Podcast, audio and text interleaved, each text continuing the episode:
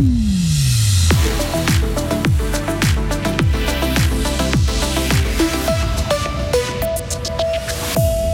La fréquentation des remontées mécaniques fribourgeoises dégringole. Pas question pour autant de remettre en question l'ouverture des stations l'hiver. Condamné à 10 ans de prison en première instance pour une douzaine d'incendies dans la Broye, l'accusé demande une réduction de peine devant le tribunal cantonal fribourgeois.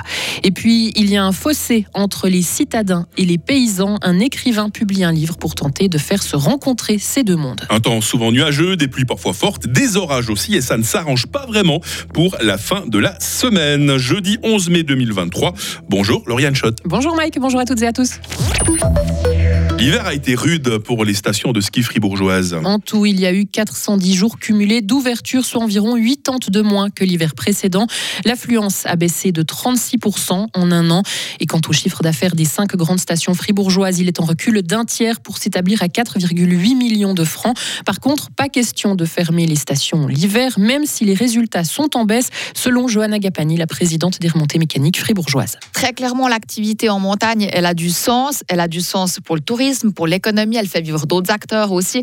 Donc, pour nous, c'est clair que c'est une activité qui doit perdurer et pas seulement en hiver. On avait historiquement un peu plus cette image des remontées mécaniques liées au ski. Aujourd'hui, les remontées mécaniques, c'est le ski, mais c'est pas que le ski, c'est aussi le VTT, aussi la marche. Et c'est là qu'avec ce genre de saison, on se rend compte que la transition qu'on est en train de faire et la stratégie qu'on a prise, eh ben, c'est la bonne. Et l'ouverture de la saison d'été est d'ailleurs intervenue samedi passé à Charmey. Elle aura lieu samedi prochain à Molaison et Yaoun et le 18 mai au Lac Noir et le 1er juillet à la Béra. L'homme de 25 ans qui est accusé d'avoir allumé 12 incendies dans la broie s'excuse. Il s'excuse pour l'unique incendie qu'il reconnaît. Il nie les 11 autres, raisons pour laquelle il a fait recours contre sa condamnation à 10 ans de prison en 2021. Devant les juges cantonaux fribourgeois, hier, son avocate a plaidé pour une réduction de peine à un an de prison en invoquant des maladresses dans l'appréciation des faits. Des arguments balayés par le ministère public et l'avocat des parties plaignantes qui ont souligné la gravité des faits et l'absence de crédibilité de la part de son auteur. Le verdict devrait être rendu aujourd'hui. Acheter un drapeau nazi, c'est légal. C'est ce qu'indique le Conseil d'État fribourgeois en réponse à deux députés qui lui demandaient de prendre position suite à une polémique qui remonte à janvier dernier. Lors de la bourse militaire à Forum Fribourg, un drapeau du Troisième Reich était en vente à côté de différentes armes et de pièces de collection, ce qui a fait beaucoup réagir. Le gouvernement cantonal précise que le code pénal est clair, la conservation et la vente de produits de ce type est autorisée. Par contre, la propagande de l'idéologie nazie est condamnable. Le Conseil fédéral doit trouver un nouveau négociateur avec l'Union européenne. Car Livia Loy quitte son poste après être restée trois ans en fonction. Dès cet automne, elle deviendra ambassadrice de Suisse à Berlin. Il faut donc lui trouver un remplaçant, mais quel profil? Écoutez l'avis du Conseil national PLR, Laurent Verly, membre de la commission de politique extérieure. Ce qui est très important, c'est d'avoir quelqu'un qui comprend et connaît l'Union européenne avec ses diversités organisationnelles entre une commission et un conseil des États membres, avec un parlement également, une personne qui euh, connaît aussi les États membres parmi les plus importants, je pense notamment à nos pays voisins. Après, évidemment, le dernier mot en Suisse, ce n'est même pas le Parlement ou le Conseil fédéral, c'est le peuple.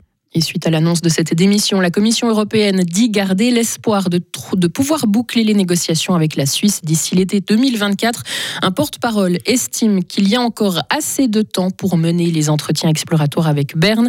Livia L'œil restant en poste jusqu'à la fin août. Et la prochaine ronde de discussion est prévue le 30 mai. Le Canada et la Lettonie vont former des soldats ukrainiens. Les forces armées de ces deux pays commenceront à le faire lundi en Lettonie. Cette formation s'inscrit dans le prolongement des déploiements et des entraînements militaires canadiens effectués en Grande-Bretagne et en Europe pour renforcer les défenses de l'OTAN et soutenir l'Ukraine. Google ouvre son chatbot d'intelligence artificielle à 180 pays en anglais uniquement. L'entreprise a annoncé qu'elle allait intégrer cette technologie à plusieurs autres plateformes, y compris la recherche en ligne. Et ce chatbot fonctionnera sur le même principe que le chat GPT qui a beaucoup fait parler. Un ordinateur qui répond aux questions qu'on lui pose, qui peut écrire des textes si on lui demande de le faire. Et il n'est pour l'instant pas encore disponible en Suisse. Les citadins et les paysans ne se connaissent pas assez, Lauriane. Et pour les aider à faire un pas vers l'autre, pour tenter de se comprendre. Un écrivain vaudois a décidé de s'emparer du sujet. Blaise Hoffman était à Fribourg hier soir pour parler de son livre Faire paysan qui a vu le jour suite au rejet par la population suisse des deux initiatives sur les produits phytosanitaires en 2021. Et pour comprendre ce fossé entre ces deux mondes, Blaise Hoffman est allé à la rencontre de plusieurs agriculteurs. C'est la bonne nouvelle, c'est que je, l'ai voulu comme un livre passerelle.